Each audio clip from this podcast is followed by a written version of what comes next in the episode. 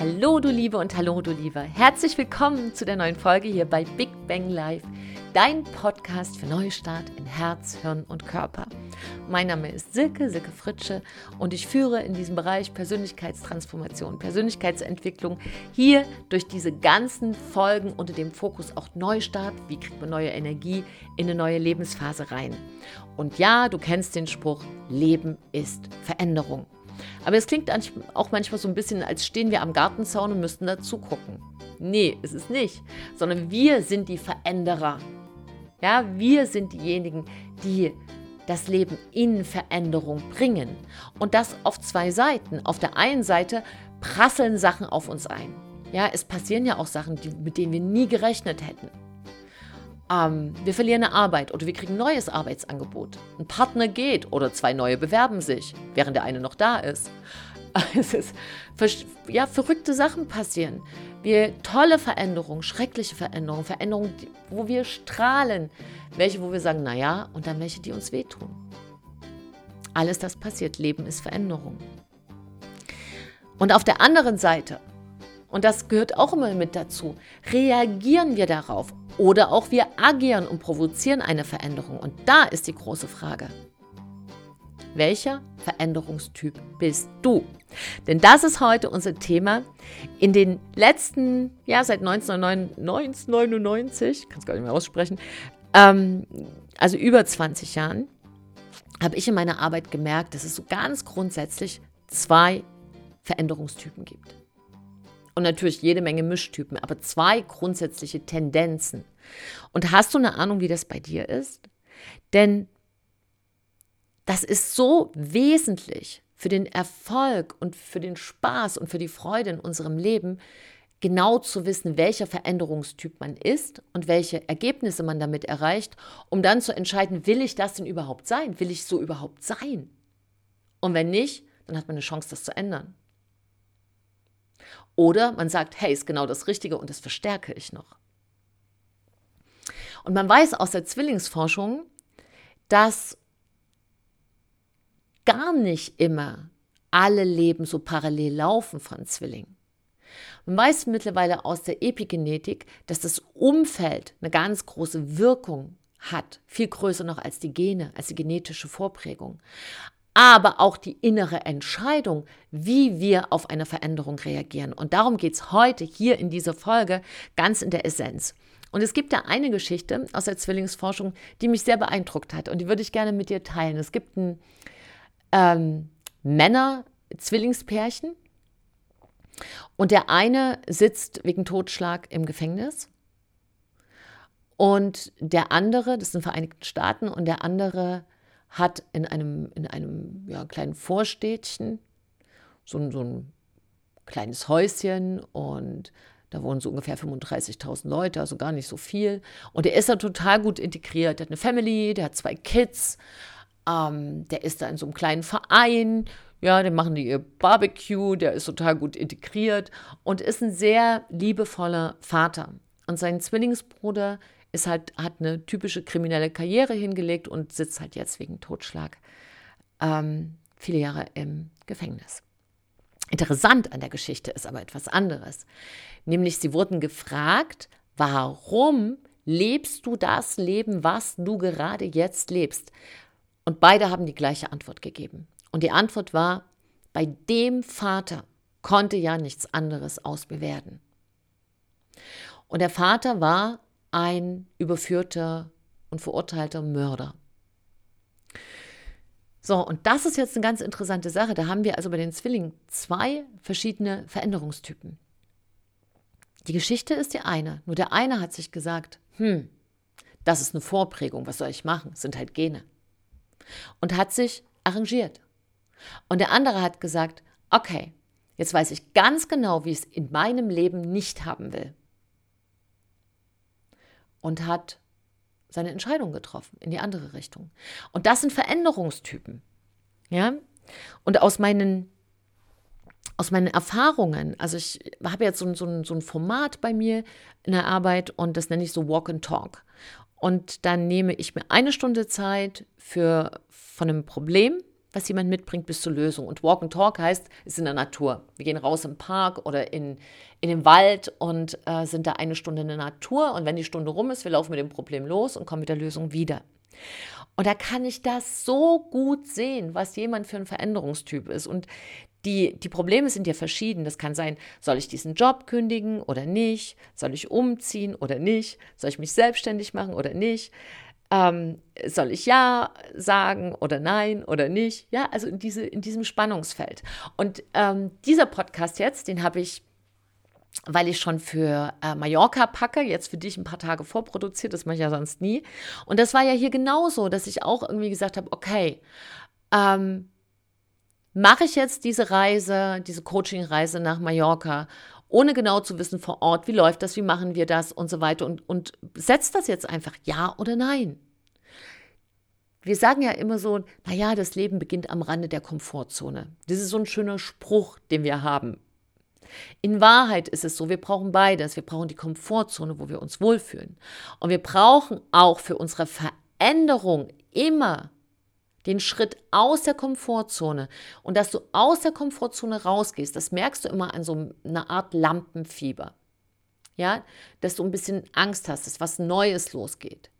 Und das ist auch richtig so und das ist ganz, ganz wichtig so. Und das heißt, wenn ich schaue in mein ganzes Umfeld und vor allem in diese Tausende und Tausende von Menschen, mit denen ich gearbeitet habe, haben sich zwei Typen herauskristallisiert. Die einen Veränderungstypen, da geht es um Ergebnisse. Und bei den anderen Veränderungstypen geht es um Erklärungen. Und beide sind absolut okay. Also es ist beides richtig. Es führt nur zu einem anderen Leben. Und damit du selbstverantwortlich entscheiden kannst, in welchem Leben du sein willst, welches du dir kreieren willst, ist da jetzt mal wichtiger, dass wir genau hinschauen. Und nochmal, natürlich sind wir Mischtypen. Aber der, der Teil in uns, der die, ähm, die Führung übernimmt, also es ist der Ergebnistyp oder es ist der Erklärungstyp, der gibt unserem Leben eine komplett andere Wendung. Ja, also das ist, das ist natürlich eine ganz andere Lebensfarbe, ein anderer Ort, ein anderer Lebensstil. Alles ist anders mit dem Veränderungstyp, der du am Ende bist. Und nochmal, das ist nicht ein Stein gemeißelt. Wenn es dir nicht gefällt, verändere es. Aber jetzt wollen wir erstmal hinschauen. Wenn du noch einiges in deinem Leben äh, vorhast, dann lohnt es sich, jetzt ganz genau hinzuhören. Denn ich habe dir fünf Merkmale zusammengestellt von Ergebnismenschen, im Vergleich zu Erklärungsmenschen. Und da kannst du einfach jetzt schauen, wo bist du eher von der Tendenz aufgestellt und wo bist du ein Mischtyp und ist die Mischung so, wie du das für dein Ziel brauchst, für dein Leben brauchst. Okay, here we go. Also, Ergebnismenschen. Fangen wir mal an mit der Körpersprache. Du weißt ja, ich bin ja auch Körpersprache-Expertin und das ist ja wirklich was, wo oh, ich liebe das. Also muss ich jetzt einen Einschub machen, weil Körpersprache ist die ehrlichste Sprache der Welt. Du, äh, du siehst an der Körpersprache, was jemand wirklich zu dem, was er sagt, fühlt. Ja, also wenn er zum Beispiel sagt, hey, schön dich zu sehen, dann siehst du an der Körpersprache, ob er sich wirklich freut. Und du hörst auch an der Stimme oder ob das so ein Hey, schön dich zu sehen. Und du denkst du so, mhm, mm hättest auch gleich sagen können, tschüss. Und Insofern würde ich dich da jetzt bitten, genau zuzuhören. Also ein Ergebnismensch. Vielleicht ist es auch wichtig, wenn du gerade ein Team bildest oder wenn du einen neuen Partner suchst oder wenn du dein freundschaftliches Umfeld umgestaltest. Manchmal muss man sich auch verabschieden. Da ist das ganz wichtig. Also, Ergebnismenschen in der Körperhaltung haben eine aufrechte Körperhaltung. Also die stehen wirklich aufrecht mit einem guten Körpertonus. Da sind nicht die Schultern eingerollt und die stehen da so irgendwie luschig in der Gegend rum, sondern die haben eine sehr dynamische Körperhaltung. Ähm, Im Gesicht siehst du direkter Blickkontakt. Also dieser Mensch schaut dir direkt in die Augen. Der Handschlag ist auch oft sehr fest. Ne? Also nicht so, dass es dir weh tut, das sind keine Handquetscher, aber das ist schon ein Handschlag, dass du auch merkst, okay, du hast eine Hand in deiner. Ne, nicht so eine, die so wegflutscht. Kennst du vielleicht auch. Ähm, also es ist viel Energie in der Körperhaltung und ein klarer Blickkontakt. Die Stimme hat auch Kraft und das ist aber viel wichtiger noch als die Stimme, sie stehen auch mit beiden Füßen fest auf dem Boden. Da ist kein Hin- und Hergewippel ähm, oder beim Laufen, dass du so denkst, mein Gott, das ist ja eine riesige Sprungfeder, sondern es ist schon Dynamik und Kraft, aber vor allem sind beide Füße auf dem Boden. Da gibt es die, die sich mehr bewegen und die, die sich weniger bewegen. Das hat jetzt hier an der Stelle überhaupt nichts damit zu tun, sondern hier geht es wirklich darum, die Bewegungen sind klar. Die haben einen Anfangs- und einen Endpunkt. Das sind Ergebnismenschen in der Körpersprache. Verbal hörst du das ganz oft an Sätzen oder wenn du dasselbe denkst, äh, okay, Problem habe ich verstanden, was ist die Lösung? Also Ergebnismenschen denken sehr viel in Lösungen. Und wenn du zuverlässig bist, wenn du sagst, ich mache das und du machst es auch. Also, erster Punkt, dynamische Körperhaltung. Zweiter Punkt, innere und, und nach außen geäußerte Sätze. Welche Lösung gibt es? Welche Lösung gibt es noch?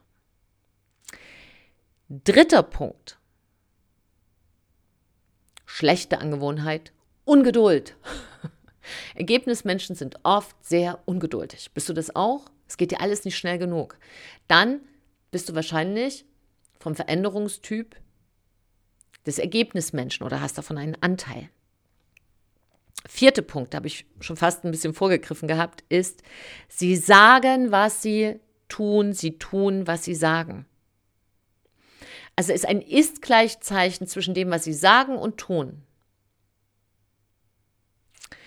Und der fünfte Punkt, wenn Sie einen Fehler machen, sagen Sie, okay, ist schiefgelaufen oder Sie sagen es auch nicht, auf alle Fälle haben Sie einen Lösungsvorschlag. Oder Sie haben schon eine eigene Lösung, die Sie schon parallel umsetzen und du kriegst von diesem Fehler gar nicht viel mit. So, das heißt, die Lernhaltung bei diesen Veränderungstypen ist, Sie lernen aus Fehlern und Achtung, Sie machen viele verschiedene Fehler. Das ist nicht so, dass, dass dieser Veränderungstyp Ergebnismensch der Ergebnismensch wenige Fehler macht. Nein, die machen jede Menge Fehler, aber verschiedene Fehler, weil es ist ein Fehler, daraus lernen sie und dann machen sie das nächste, da passieren wieder Fehler, das ist ganz normal und dann ähm, lernen sie den nächsten Punkt. Das heißt, sie haben meistens dann ein großes Erfahrungswissen, weil Fehler ja nur ein anderes Wort sind für Erfahrung. Also Fehler im Synonym sind Erfahrungen.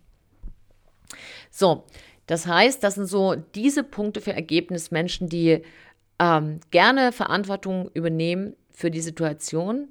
Interessanterweise selbst dann, wenn sie sie nicht verschuldet haben. Also das sind Ergebnismenschen. Der zweite er äh, Veränderungstyp ist der Erklärungsmensch. Der Erklärungsmensch, den kennst du in der, in der Körpersprache oft an einer zugewandten Haltung. Eine zugewandte Haltung ist zum Beispiel, wenn der Kopf so zur Seite äh, geneigt wird oder wenn beim Sitzen sich der Oberkörper weit nach vorne beugt. Ähm, ja, genau. Und insgesamt sitzen sie eigentlich auch fast ein bisschen lieber, als sie sich bewegen, aber das ist eher so eine Tendenz. Auf alle Fälle liebt es der Erklärungsmensch auch recht gemütlich immer mal. Ne? Also da immer so Action ist nicht so seins. Und ähm, der Tonfall ist oft schwankend zwischen leise und laut und wieder leise und laut. Also es ist immer so ein bisschen so mh, mm, eine Stimmungsabhängigkeit auch oft da. Manchmal merkt man die nach draußen sehr, wenn es eher ein extrovertierter Mensch ist. Und manchmal geht es aber auch eher nach innen und dieser Mensch wirkt sehr harmonisch und du hörst es auch am, am Tonfall, dass der Tonfall sehr harmonisch ist. Schau mal, wie das bei dir ist. Genau. So, und der Erklärungsmensch, so wie es schon der Titel sagt, da sind wir beim zweiten Punkt, sagt gerne Sätze wie, das kann ich erklären. Oder das hat alles geklappt, außer erstens, zweitens, drittens. Oder auch, woran könnte es liegen? An meiner Mutter, an meinem Vater, an meiner Kindheit, an meinem Mann, Frau oder dass Gudrun die Wespe 1983 mich gestochen hat. Ich will das jetzt gar nicht ins Lächerliche ziehen, sondern einfach nur sagen, dass der Erklärungsmensch sehr kreativ ist in den Erklärungen. Ne, das ist der zweite Punkt. Und jetzt kannst du dir schon an der Stelle vorstellen, wenn der Erklärungsmensch, du kannst ja auch innerlich ein Erklärungs- und ein Ergebnismensch sein, dann hast du nämlich einen inneren Konflikt. Wenn der Erklärungsmensch, ich kann dir erklären, warum es schiefgegangen ist, direkt auf den Ergebnismenschen stößt, der sagt, habe ich verstanden, aber jetzt sag mir eine Lösung. Das will nämlich der Erklärungsmensch nicht, der will ja erklären.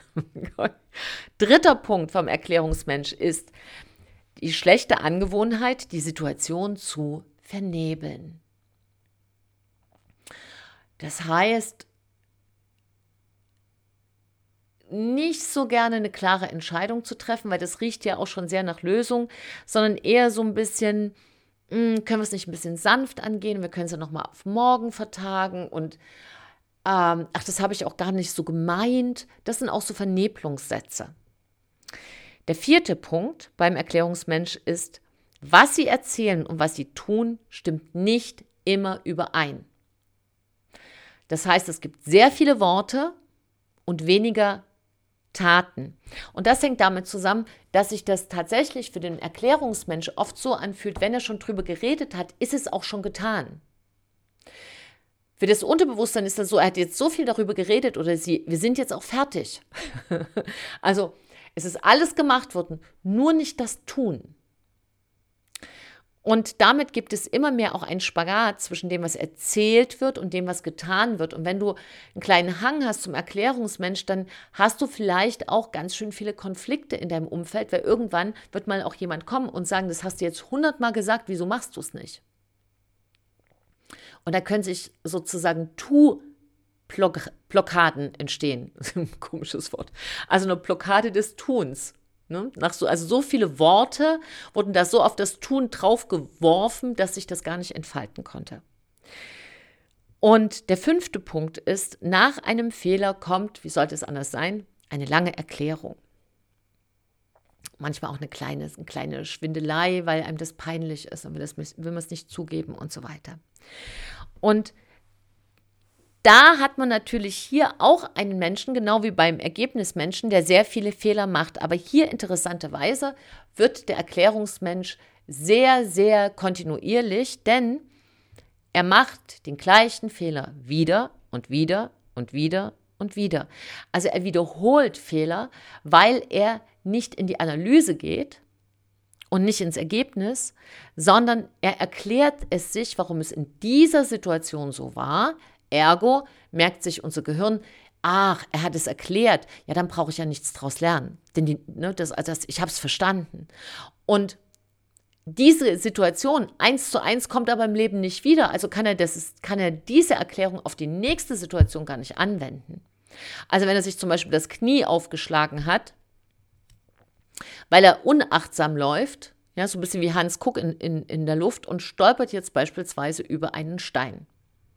Dann schlägt er sich das Knie auf, dann würde er sich erklären, dass es daran liegt, dass der Stein da gelegen hat. Und dann läuft er wieder, dadam, dadam, Hans Kuck in die Luft und fällt vielleicht über eine Wurzel. Dann war die Wurzel dran schuld. Und so geht das immer weiter. Aber er wird nie auf diesen Punkt kommen, zu sagen, ich muss mich mal konzentrieren, wo ich hinlaufen will. Weil wenn ich die ganze Zeit mit dem Blick im Himmel bin und nicht auf der Straße, falle ich vielleicht morgen über eine Bordsteinkante oder über einen kleinen Hund oder ich stolpere einfach so. Und deshalb ist der Lernprozess halt hier sehr, sehr verzögert. Und beim Erklärungsmensch, und deshalb gehe ich hier so intensiv darauf ein, da passieren eben oft Schicksalsschläge, um den Menschen zu einer Veränderung von außen zu zwingen. Ich habe keine Ahnung, warum es das Leben so macht, aber das ist meine Beobachtung aus 20 Jahren. Und wenn du ein Erklärungsmensch sein solltest, weil wir haben alle Anteile in uns, auch den Ergebnismenschen, dann ist das hier eine Einladung, den Ergebnismenschen in dir selber ein bisschen mehr Raum zu geben. Und da in einer guten Balance zu sein, weil nur Ergebnismensch, da rennst du dich auch ganz, uff, ne, da brauchst du, wir brauchen auch ein bisschen Erklärungsmenschen in uns, um immer mal wieder in die Ruhe zu kommen. Aber die, der wichtigste Punkt hier bei beiden ist, der Erklärungsmensch sucht nach Schuld. Er ist nicht verantwortlich. Ne, und das soll auch gerne jemand anders regeln. Wenn er krank ist, soll es der Arzt in Ordnung bringen. Natürlich geht man zum Experten, aber als erstes sollte man es selbst in Ordnung bringen, selber die Verantwortung für eine Situation übernehmen, egal wie sie ist. Weil dann, wer die Verantwortung hat, hat auch die Antwort. Und vieles im Leben können wir selber verantworten, beantworten. Ja? Und darum geht es. Und beides ist in uns drin. Wenn zu viel Ergebnismensch ist, ist Hektik. Wenn zu viel Erklärungsmensch ist, ist es ein ewiges, knätschiges Hin und Her. Deshalb ist meine Einladung an dich, Überleg mal, wer willst du sein und wo hast du dich eher gefunden? Und dann überleg tatsächlich, wer soll in dir künftig mehr Raum einnehmen? Und du hast die Merkmale hier alle da, du kannst sie auch nochmal anhören. Aber ganz wichtig ist, entscheide dich, welche Menschen umgeben dich. Sind es eher Erklärungsmenschen? Welche Typen sind da vertreten und wie passen die in deine jetzige Lebensphase hinein? Vielleicht kannst du auch jemanden viel mehr schätzen. Wenn du sagst, ja, du willst vorwärts kommen, brauchst du jetzt vielleicht mehr Ergebnismenschen. Wenn du gerade was machst, wo du sehr viel Verständnis dir wünschst, bist du vielleicht bei einem Erklärungsmensch besser aufgehoben. Wir alle haben einen, einen Sinn füreinander. Wir alle sind Geschenke. Und das Wichtigste ist aber für dich, welches Geschenk willst du sein? Und das darfst du bestimmen. Und du darfst auch bestimmen, wer in deiner Umgebung sein sollte. So, du Liebe, du Liebe, ganz herzliche Grüße. Wenn du das jetzt anhörst, dann bin ich in Mallorca. Drück mir mal die Daumen, dass diese Coaching-Reise was ganz Besonderes wird und dass ich den Teilnehmern das Beste geben kann, dass sie für ihre Reise gut gerüstet wieder zurückkommen und mit ganz vielen Antworten. Wir werden auch ähm, ganz gesund essen, dass da auch ein paar Pfunde schmelzen und barfuß am Strand laufen. Wir machen da auch ein Coaching, Walk and Talk und in die Berge gehen und auf der Terrasse sitzen. Ich freue mich da sehr drauf. Denn ich habe auch, ich war auch ein großer Ergebnismensch die letzten, ähm, die letzten zwölf Monate und jetzt ist auch ein bisschen uff angesagt. So, Schön, dass du dabei warst. Vielen, vielen Dank. Wenn du jemanden kennst, der zu viel Erklärungs- oder Ergebnismensch ist, freue ich mich sehr, wenn du diesen Podcast teilst und weiterschickst, damit viele befähigt werden und nochmal ein Stück inspiriert werden, das Beste aus sich rauszuholen. Lass es uns einfach tun, lass uns einfach das Beste leben.